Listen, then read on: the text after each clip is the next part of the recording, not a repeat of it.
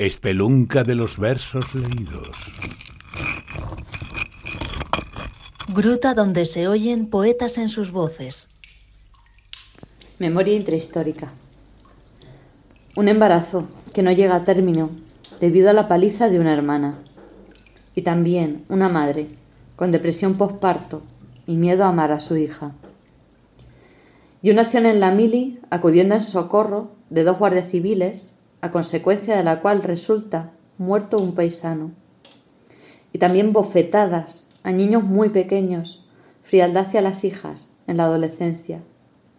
Pero también un hombre al que pedían consejo sus vecinos, una espera de quince años y la pasión consumada de dos amantes tiernos, la madre superiora y el agricultor fiel. Y también, imagino, esa delgada línea que separa la violación y el sexo conyugal no deseado. Y miles de orgasmos, una riada de orgasmos, un vórtice de climas desembocando en mí.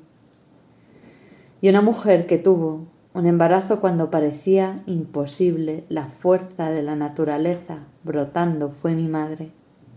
Y un niño con pesadas alas de ángel, su matrimonio y su divorcio, esa paz ocre de las ruinas cubriendo nuestra casa. Y también, lo prometo, lo recuerdo, su amor profundo y denso, y los domingos llenos de luz ámbar. Ahora debo decir, de aquí vengo, esto duele, aquí aprendí a gozar, aquí el dolor. Esta es mi historia y es la vuestra, hermanos. Ha llegado el momento de decir, mi bisabuelo mató a tu bisabuelo y el tuyo al mío. Es el momento de mirarnos a las cuencas vacías de los ojos y vernos, porque también, y no debéis restarle importancia a esto, también el pollo en pepitoria, las pasticas del pueblo, y estar juntos, sentados en la misma mesa, sin entenderlo todo, sin perdonarlo todo, abrazados a todo.